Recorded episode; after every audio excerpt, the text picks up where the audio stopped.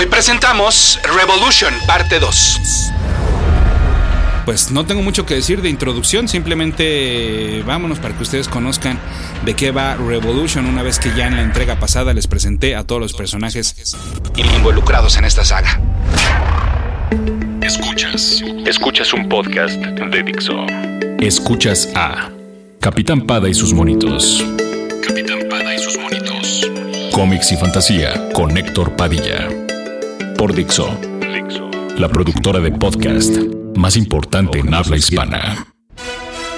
Mi correo electrónico es el mail de pada.dixo.com. Esto es todo seguidito, el mail de pada.dixo.com. Y mi Twitter es arroba ese auto para que ustedes sigan a ese auto.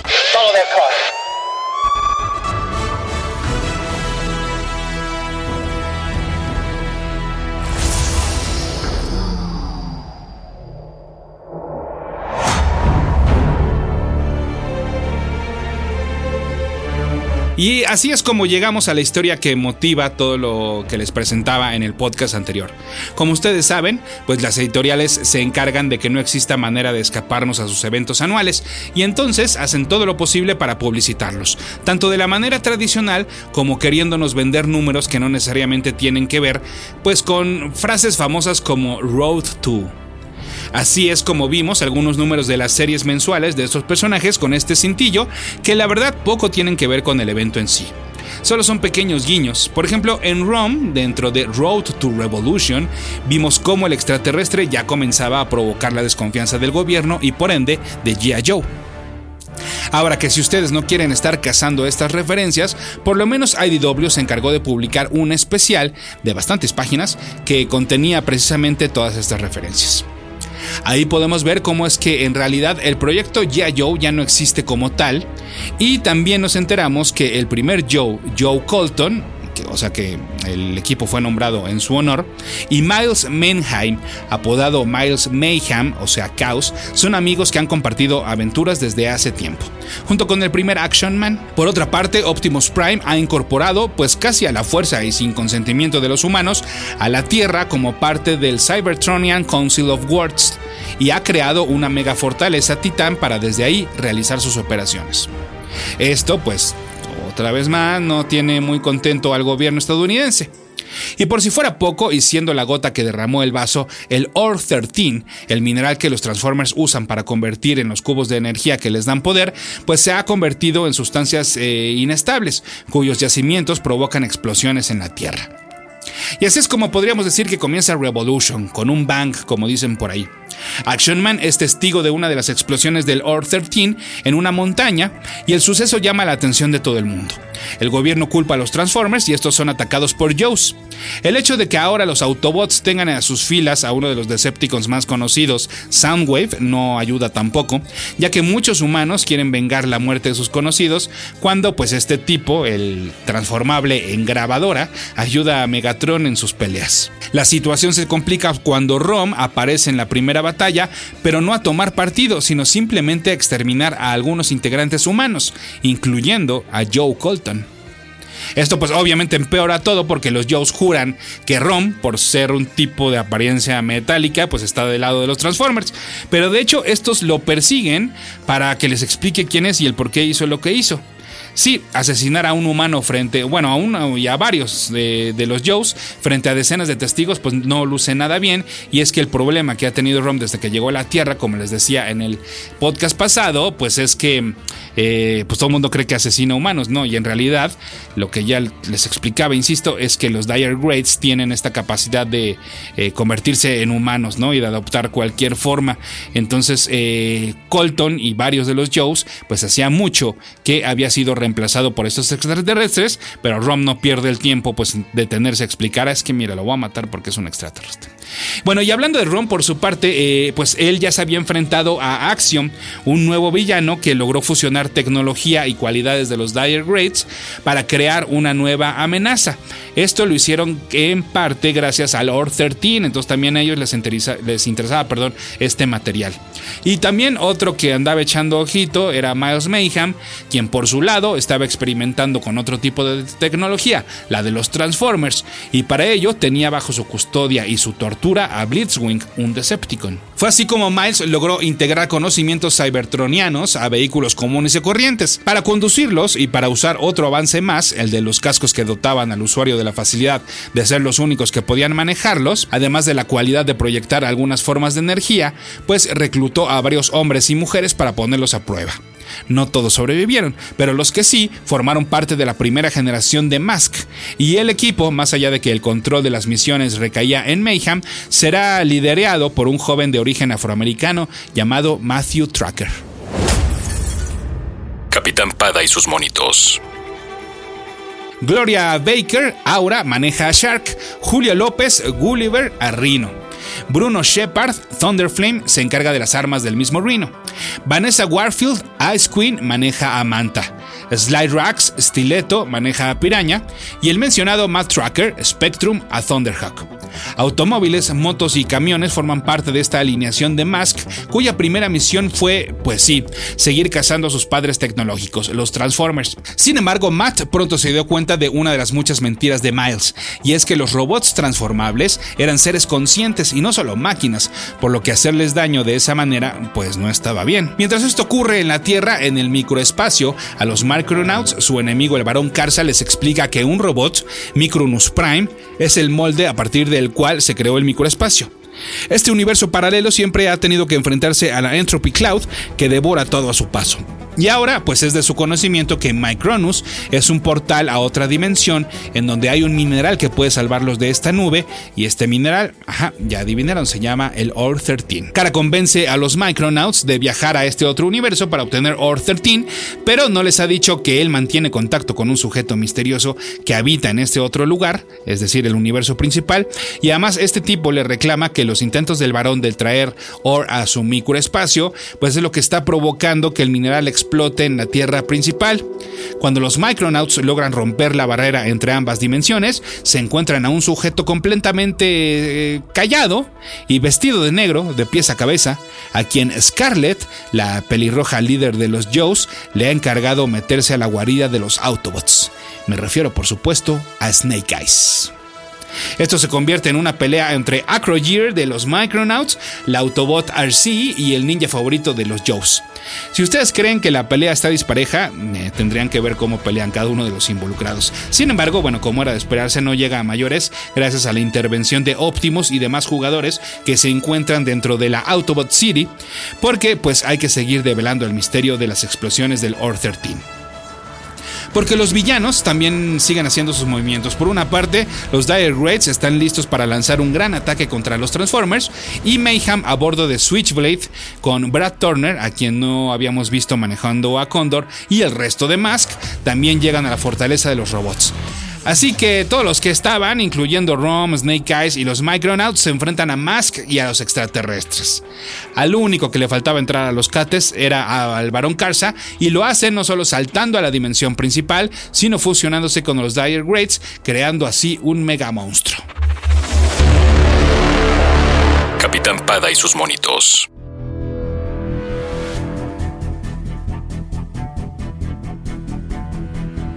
A cierta distancia se encuentran los Joes, quienes ya descubrieron que sus compañeros asesinados en realidad eran eh, estos extraterrestres, y entonces es momento de unirse a la batalla, y para ello desempolvan sus viejos vehículos de acción. Y pues sí, era Miles Mayhem, ese sujeto misterioso que estaba haciendo tratos tanto con Karsa como con los Dyer. Y pues a ellos les iba a dar todo el orden que necesitaran, y del cual había bastante debajo de Autobot City, a cambio de la tecnología y conocimiento suficiente para gobernar a la Tierra. Pero pues todo se les salió de control, y entonces ahora solo había un enemigo en común, el Barón Karsa fusionado con los Greats. Optimus Prime, Soundwave, Biotron, Osiron Rael, Snake Eyes, Windblade, Rhino, Larissa, Matracker, Miles Mayhem, Condor, Manta, Acrogear, Rom, Piraña, Shark, Mayday, Scarlet, Rock'n'Roll, Agent Helix, Mainframe, Victorion, Roadblock, Jazz, Aileron, Cop, Action Man, RC, Phenolophy y Microton. Todos G.I. Joes, Transformers, Micronauts, todos contra Karsa, fusionado con los Greats.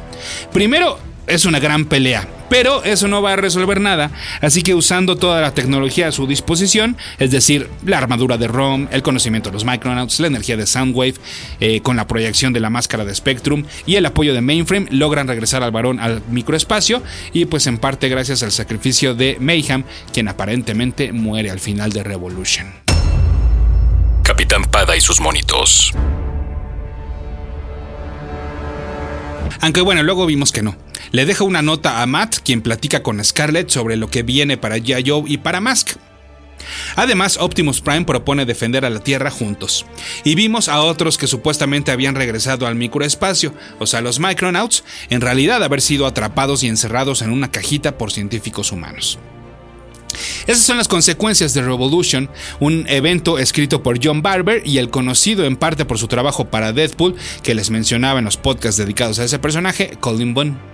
El arte corrió a cargo de Fico Ocio y estos tres se encargaron de la miniserie principal, cuyo eh, primer número salió en septiembre de 2016. El mismo mes se publicó el número 2, en octubre llegaron el 3 y el 4 y en noviembre el 5 y último. Pero además hubo especiales periféricos que ahondaron más en sucesos alrededor del evento. En septiembre salió Rome Revolution, el mencionado Mask Revolution, que es cuando debuta ahora ya en la versión IDW, pues esta franquicia. Y también ese mes salió Micronauts Revolution. En octubre salió G.I. Joe Revolution, Transformers Still All Are One Revolution, Transformers Revolution y Action Man Revolution.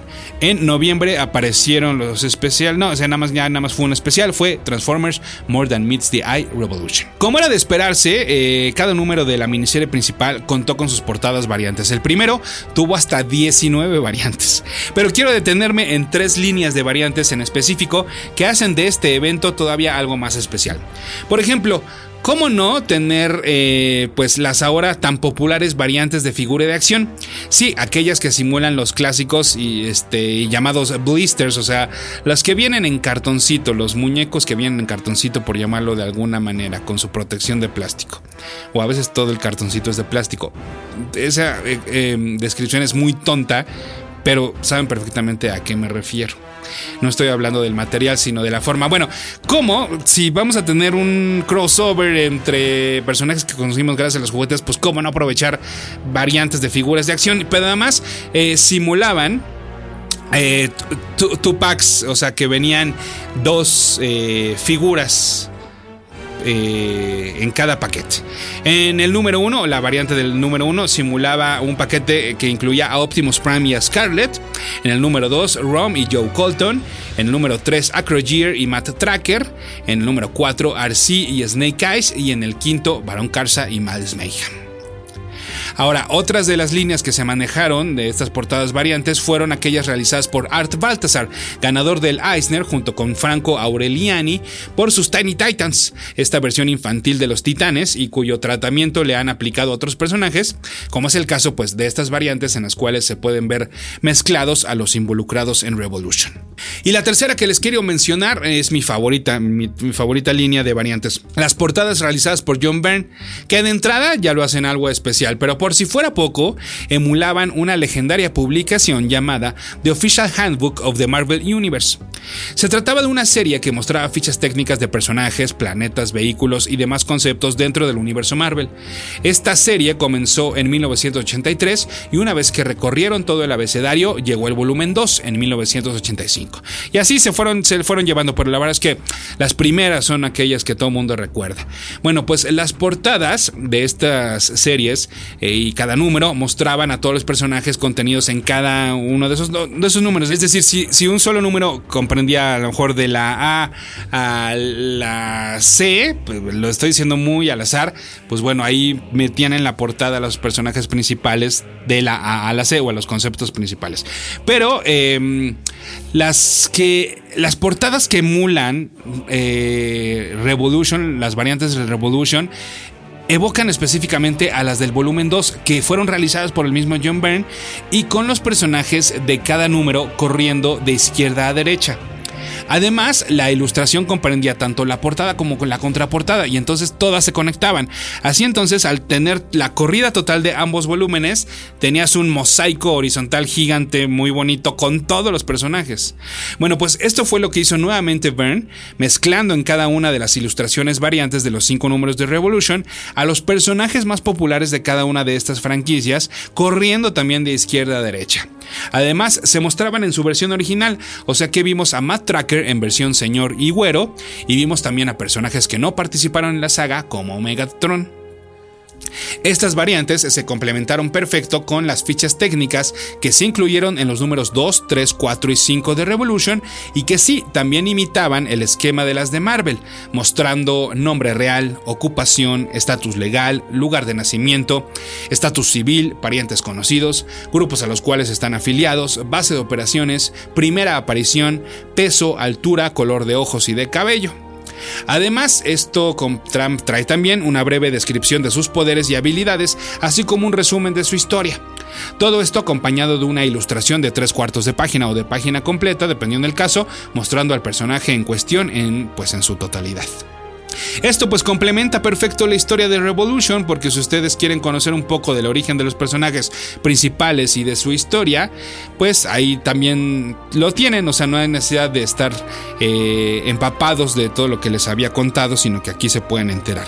Claro que comprenden obviamente la historia que se ha contado dentro de IDW, no, no toman en cuenta versiones anteriores de estos personajes. Capitán Pada y sus monitos.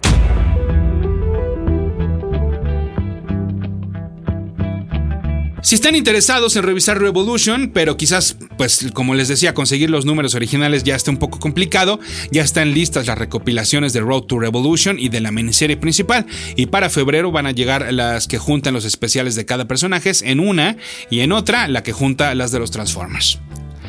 Y como ustedes pues eh, ya se dieron cuenta, el término del evento dejó a varios personajes con un nuevo status quo, por lo que entonces, derivado de Revolution, tenemos eh, nuevas series como el que ya les había mencionado, un nuevo número uno de G.I. Joe, además de una serie dedicada a Optimus Prime, que comienza con un número uno, eh, la secuela de la serie More Than Meets the Eye, que se llamará Transformers Lost Light, por supuesto que ya tenemos serie mensual propia de Mask y además tenemos el spin-off más obvio y claro de Revolution, Revolutionaries. Y es que, bueno, pues a partir de las palabras finales de Optimus Prime, se decidió hacer un super equipo formado principalmente por Mayday, Action Man, Coop y GB Balrog, aunque se nos ha prometido que tendrá una rotación de integrantes de todas estas franquicias y con aventuras como los Micronauts enfrentándose a Storm Shadow. No necesito decirles después de todo esto, después de estos dos podcasts que disfruté bastante Revolution, que quizás por el final, que recurre a la típica trama del malo que se hace aún más poderoso por usar los poderes de otro malo, pues el resto de la saga no tiene desperdicio.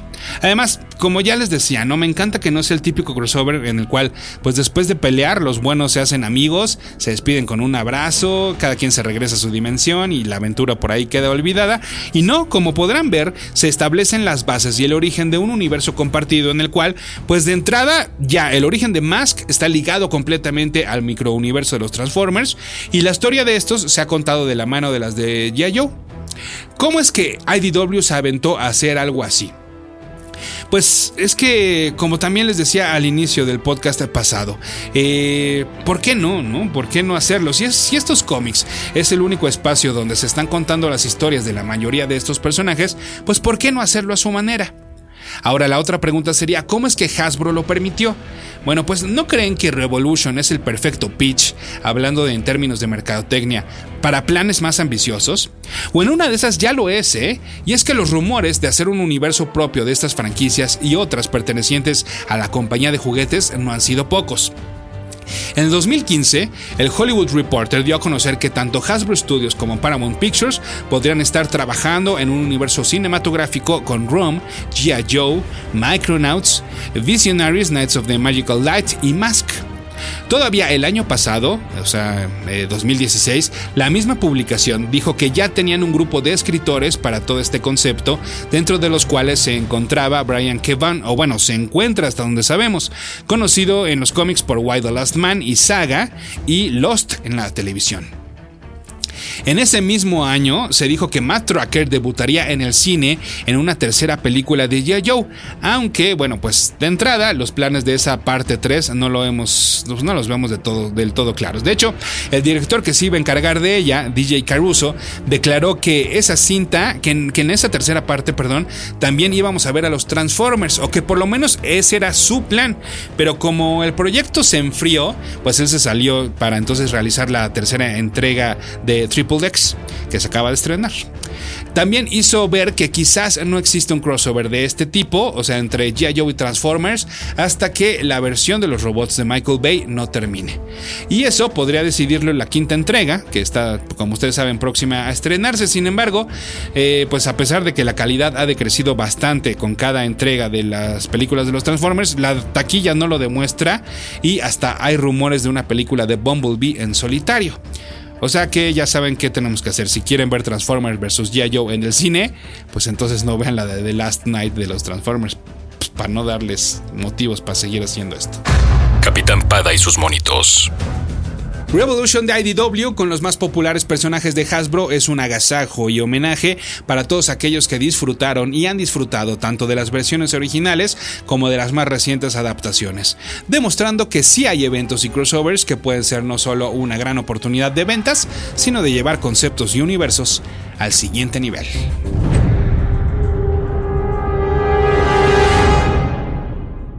Dixo presentó Capitán Pada y sus monitos.